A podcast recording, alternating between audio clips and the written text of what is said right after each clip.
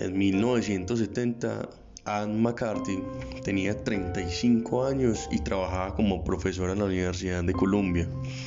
Su novio la dejó en un momento clave, cuando la relación prometía encaminarse hacia un compromiso serio y muy posiblemente un matrimonio. Anne entró entonces en una crisis aguda, se deprimió hasta el punto de no querer salir de su casa durante días y al final tuvo una especie de brote psicótico y quedó amnésica. La llevaron al hospital de Long Island, donde los médicos le dieron un sedante para tranquilizarla y relajarla. Anne se durmió profundamente. A la mañana siguiente, cuando uno de los doctores la estaba visitando, ella se despertó y empezó a cantar un blues profundo una canción melancólica de esas que solían entonar los esclavos en las plantaciones y en los puertos donde trabajaban como estibadores. El médico no entendía qué estaba pasando. La mujer aseguró que se llamaba Joan Dicty y siguió cantando como si nada. Le dijeron que por favor se callara, que estaba en un hospital y que no era prudente despertar a los otros pacientes. Ella se enfureció e insultó al médico y a las enfermeras con palabras soeces que no se correspondían con la educación de una profesora de la Universidad de Columbia. Cuando la nueva presencia se levantó y se miró en el espejo, quedó aterrada, pegó un grito de espanto y se desmayó. El médico quedó muy impactado con este suceso. Investigó en los archivos de la ciudad y en efecto, encontró a una prostituta llamada Joan Digby que había muerto atropellada en junio de 1935, cuando acababa de cumplir los 25 años de edad. Joan solía trabajar las calles de Manhattan y varias veces le habían detenido y fichado por prostitución. Un auto a, a altas horas de la noche la había dejado tirada sin vida sobre el asfalto. Lo curioso del hecho es que la profesora Anne McCarthy había nacido justo ese mismo día, unos minutos después de la muerte de la joven callejera. Muchas veces me he preguntado si reencarnaré después de esta vida, si pasaré a otro cuerpo, si otra existencia me está esperando después de esta. Y entonces me imagino si ese o esa joven que seré abrirá algún día un libro mío si, leerá a Mario Mendoza y si sentirá en esa lectura algo familiar, algo que le corresponde, algo que, perdido en el tiempo y en la profundidad misteriosa de su psique, es suyo. ¿Cómo hago para comunicarme con ese lector o esa lectora que seré después de muerto? Y entonces se me ocurre que debo dejarle un mensaje, una clave, un párrafo que le sirva de espejo. Bien, ¿por qué no hacerlo justo en este texto, aquí y ahora? Soy Mario Mendoza, tu antigua, tu antigua presencia, y si te persiguen personajes alucinados, extraviados, delirantes, marginales, déjalos pasar, no te obsesiones con ellos. Son los personajes de mis libros que cruzan el tiempo para llegar hasta ti. Ya están escritos, ya existen en alguna de las múltiples dimensiones que crea la escritura. Ignóralos, sigue derecho, no mires hacia atrás y tampoco te detengas en el escritor, en mí. No vale la pena. Yo solo cumplí órdenes, la hora ya está ahí. Ya forma parte de la biblioteca. Dedícate más bien a vivir una nueva existencia plena y dichosa. Te deseo lo mejor. Que me olvides será un enorme alivio para ambos. Justo en esta línea te bendigo, te abrazo y te beso. Y te libero de toda atadura con el pasado. Buen viaje.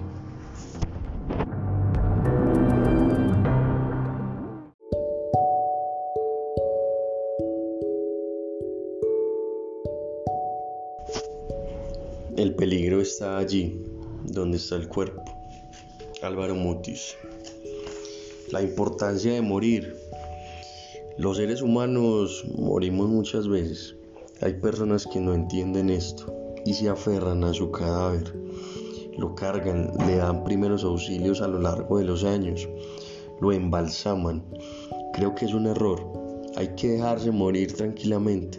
Es la única forma de renacer de resucitar, convertido en otro.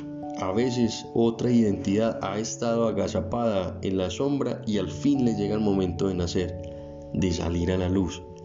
No podemos seguir manteniéndola en la trastienda mientras nuestro yo de siempre se lleva todos los laureles. A esta sombra encadenada le llega tarde o temprano el momento de salir a flote, de presentarse y suele hacerlo a las malas. Es cierto, pero quizás no encuentra otra manera de escaparse sino matando a su guardián. No hay que lamentar nada, ni defender a esa persona que hemos sido hasta entonces. Hay que morirse y punto. Hay que abandonarse. Hay que hacerse a un lado, no evocarse, no sentir nostalgia. No ponerse a resucitar un cadáver que ya está putrefacto e inmundo. Lo que hay que hacer es celebrar el nacimiento de ese otro y por muy duro que sea, despedirnos y enterrar al que hemos sido del mejor modo posible. Al fin y al cabo, no hay parto sin angustia y sin dolor.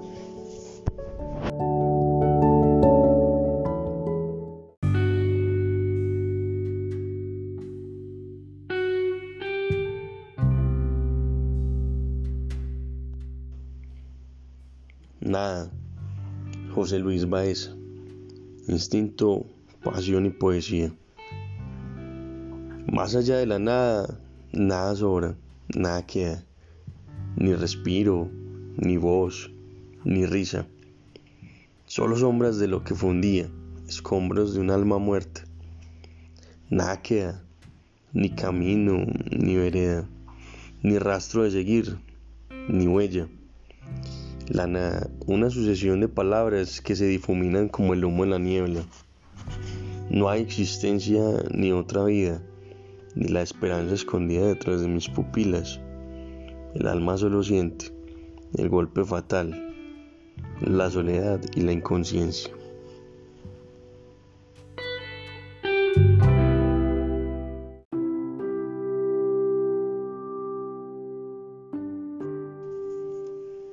Ven, siéntate a mi lado. Prometo no aburrirte. Cierra los ojos. Te voy a contar una historia. El dinero se había terminado. Lo había apostado todo en el póker. Entonces aposté lo último que me quedaba. Lo saqué de mi pecho y lo puse sobre la mesa. Era lógico que lo iba a perder creo que debo alejarme de los juegos de azar. Y siempre lo sentía, su corazoncito remendado, frágil, débil y apagado. Le inyecté una dosis de amor constante, verdadero e inagotable. Al segundo descuido, este ya no latía a mi abrazo. Qué rápido se había sanado. Este ya no necesitaba amor, o al menos no el mío. Están diciendo que los hombres siempre vuelven, piden perdón y se arrepienten. Ahí, mi amigo, es donde debes marcar la diferencia.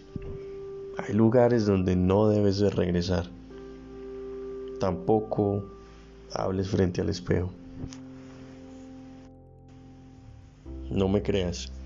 Si existe una persona en el mundo a la cual tú amas, búscala. Corre, no pierdas el tiempo. El tiempo se va volando. Eso tienes que saberlo. Creo que llegué tarde, como siempre. Cuatro de la tarde ya nos habíamos conocido. No tiene una cara, pero sí la puedo sentir. Ya había fracturado varias costillas y el llanto de su madre pidiendo que no lo dejáramos morir era la fuerza para continuar pero era algo ya escrito. Son guerras de las que no se quiere correr, pero ya están perdidas. De amor no sabemos nada. Amor barato es lo que se ve en cada esquina. Ya todo el mundo sabe soltar.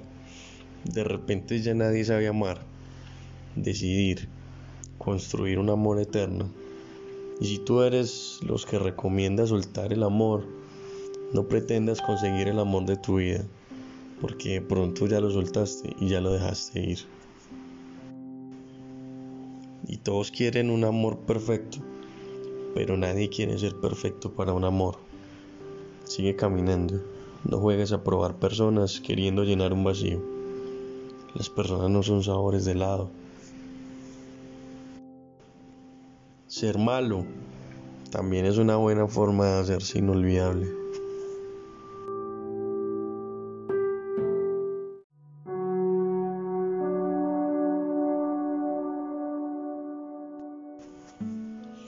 Era culpa de la regresión lineal, un par de demonios acechando cada pensamiento, acabando con un presente y tal vez un futuro.